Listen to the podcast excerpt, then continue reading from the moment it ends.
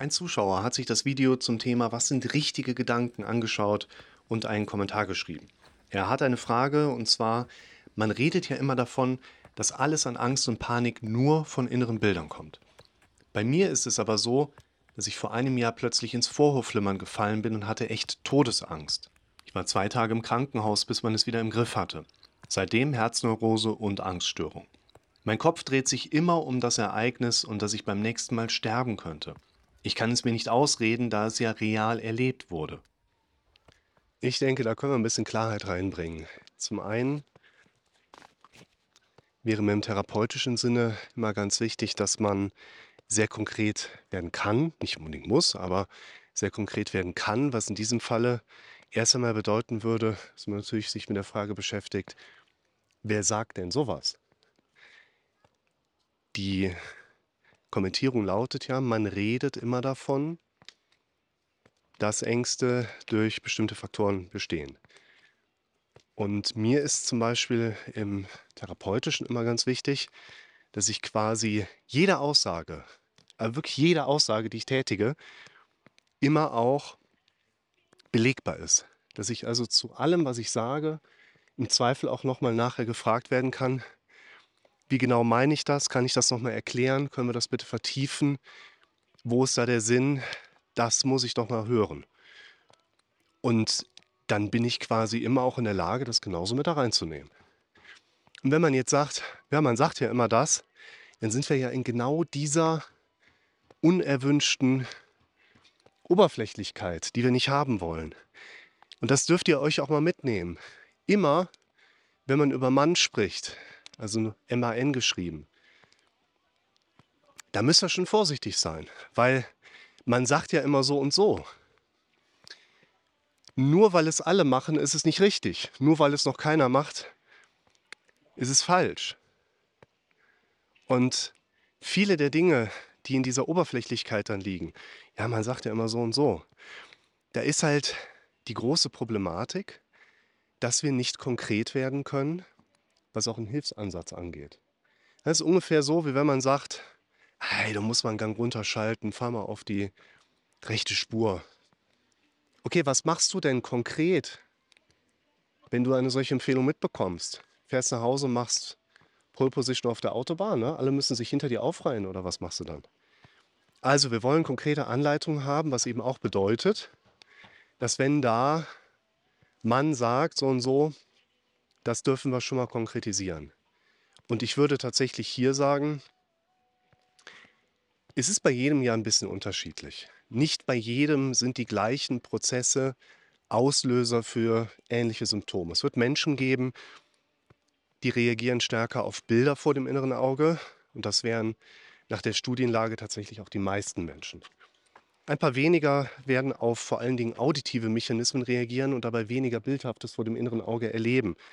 Es gibt auch Menschen, davon habe ich bisher in der Praxis sehr wenige kennengelernt, die eben kaum über den visuellen und auditiven Wahrnehmungskanal im eigenen Kopf verarbeiten, sondern viel stärker kinesthetisch, also fast nur über Gefühle gehen. Und diese Gefühlsebene, das ist zum Beispiel etwas, da brauchen wir dann wirklich nicht über, über Bilder zu sprechen oder über Sprachmuster im Kopf zu sprechen, die mögliche Auslöser darstellen. Was aber nicht bedeutet, dass man mit denen als lösungsorientiertes Vorgehen nicht auch mal in diese Richtung gehen kann. Das ist natürlich schon möglich. Und was wir hier dann erstmal herausarbeiten dürfen, ist natürlich, dass eine körperlich begründbare Angst, die sich symptomatisch so darstellt, nicht unbedingt immer nur von Bildern kommen muss, nicht unbedingt immer nur von Befürchtungsmustern kommt, die dann vielleicht ein bisschen im Kopf Amok laufen, sondern natürlich auch einfach mal als, ja, so diese, diese Vorahnung. Ja? Ihr, viele von euch werden das kennen. Am nächsten Tag schreibt man eine Prüfung oder vor der Führerscheinprüfung äh, äh, oder Bewerbungsgespräch. Da hat man am Tag vorher immer so dieses Gefühl so, ah, irgendwie, hm, morgen, hm. Ja, da muss man nicht unbedingt großartig daran denken, was genau belastet mich da als nächstes. Da reicht es im Prinzip schon aus, dass man dann wirklich einfach nur weiß, okay, äh, da kommt irgendwas und zack hat man das Gefühl da.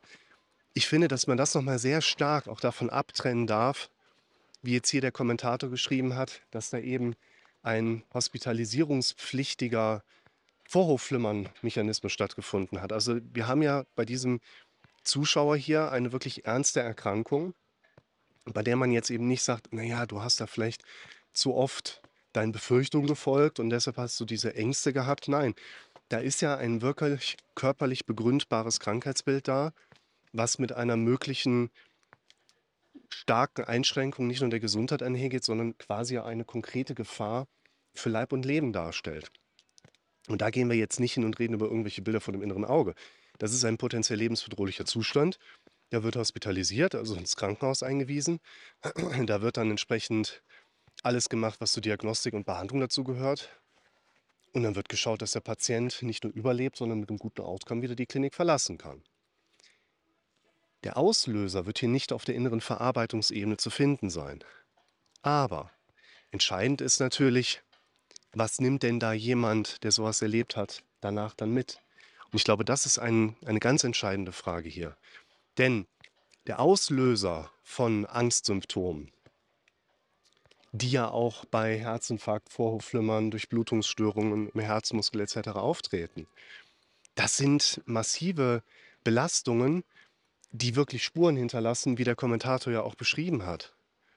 Und was dann darauf folgt, kann ja ein sich einschießendes Modell darstellen, wo jemand wirklich mehr und mehr mitbekommt, ja, ich habe Angst, dass das wieder passiert. Okay, woher weißt du, dass du diese Angst hast?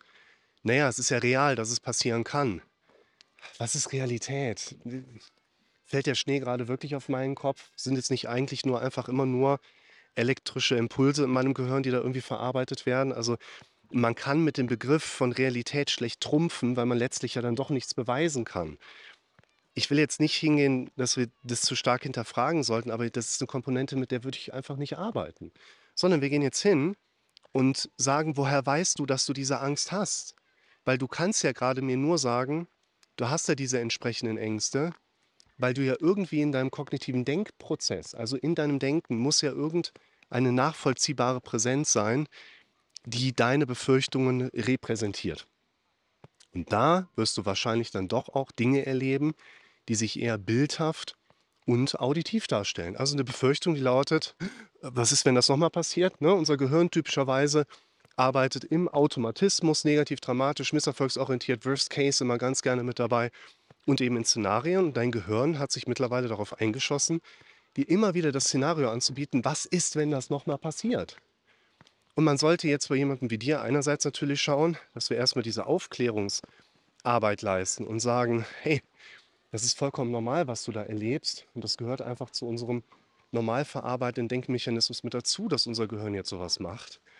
Und du darfst vor allen Dingen darauf achten, dass sich das nicht weiter festsetzt.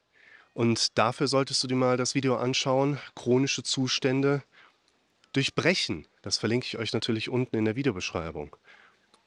Und darauf aufbauend, vielleicht auch gerade bei diesen doch sehr stark körperlich begründbaren Erkrankungsmustern und einhergehenden Ängsten wirklich mal in die Richtung zu gehen, was kannst du konkret machen, um deine Herzgesundheit zu pflegen? Also nicht nur, was kannst du machen, um kopfmäßig das Ganze zu supporten, sondern es macht doch überhaupt keinen Sinn, sich die ganze Zeit auf einer gedanklichen Ebene zu trainieren und ich gehe dreimal am Tag meinen Big Mac essen. Das passt nicht zusammen. Ein gesunder Körper ist kein Garant für einen gesunden Geist.